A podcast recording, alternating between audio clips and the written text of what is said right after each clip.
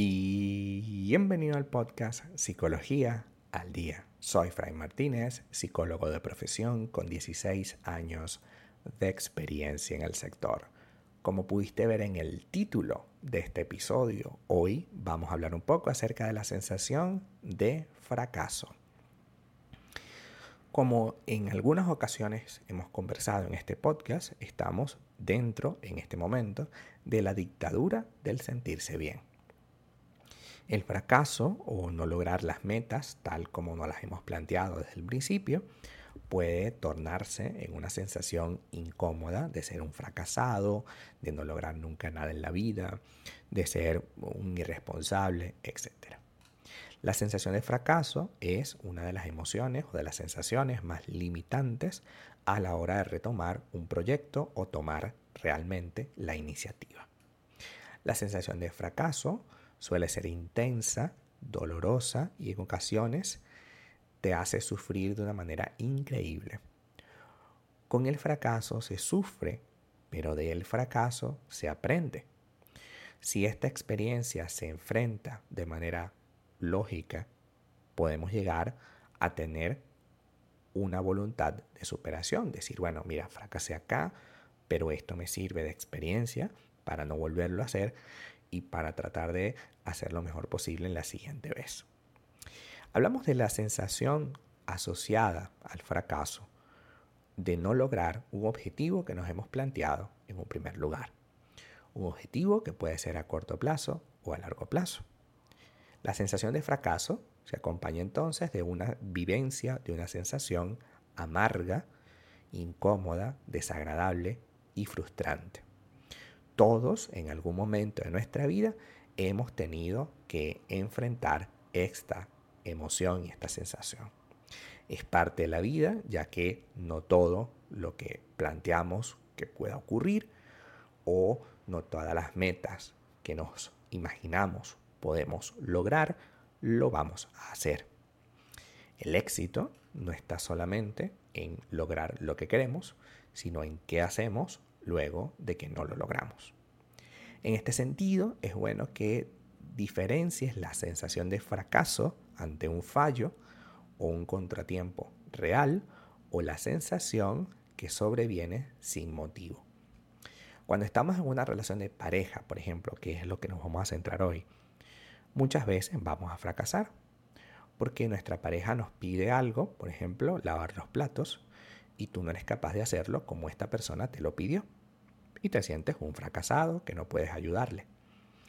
También puede pasar que te sientas fracasado sin motivo y sientas como que tu relación en cualquier momento se va a acabar si tu pareja descubre que tú eres un fracasado o una fracasada. De esta manera hay que, hay que diferenciar. No es lo mismo que yo me sienta así sin motivo alguno a que me sienta así por un motivo. Si yo me siento así por un motivo, es importante que entiendas que nadie nace con el aprendizaje. Todos vamos aprendiendo en el camino. Si tú es tu primera relación, es evidente que no vas a saber gestionarla porque es tu primera relación. Si es tu primera relación, luego de una serie de relaciones fallidas en las que pasaste o hiciste demasiadas cosas negativas, complicadas, es lógico que vayas a fallar en esta.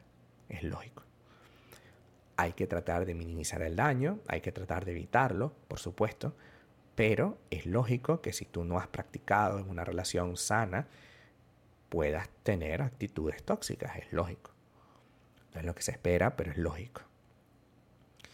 Esta es muy distinta porque ya tienes un fracaso, o sea, hay algo evidente, concreto que podemos manejar. Tienes un problema con lavar los platos, tienes un problema con los celos, tienes un problema con la inseguridad, pues podemos trabajarlo, porque hay un objeto que se puede hacer. Vamos a terapia, trabajamos, le pedimos a nuestra pareja que nos ayude, etc.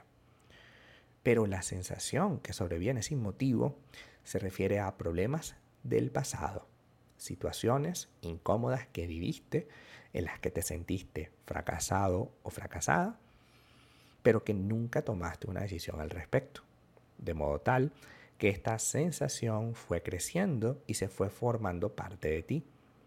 empezaste a creer que tú eres un fracaso y que tarde o temprano ese fracaso te va a llevar a que tu relación se termine, porque claro, ¿quién va a estar con un fracasado? Lo cierto del caso es que la sensación que sobreviene sin motivos tiene una causa. Y la causa es tu pasado. Algo que evidentemente no puedes remediar porque ya quedó así.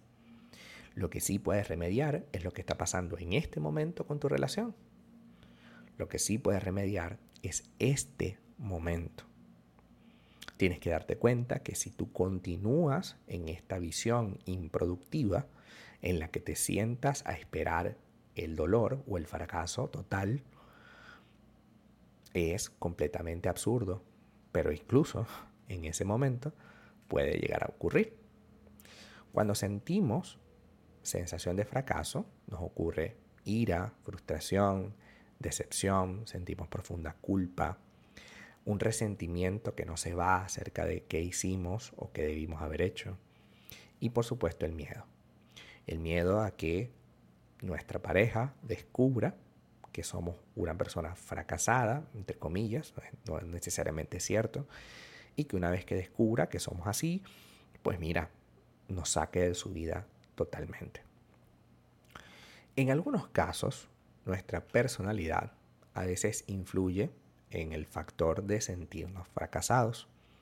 Las personalidades fuertes y maduras se caracterizan por poner en marcha todos los mecanismos de defensa posibles para superar cualquier contratiempo. En cambio, las personalidades inseguras suelen venirse abajo ante el más pequeño contratiempo o situación que deben arreglar.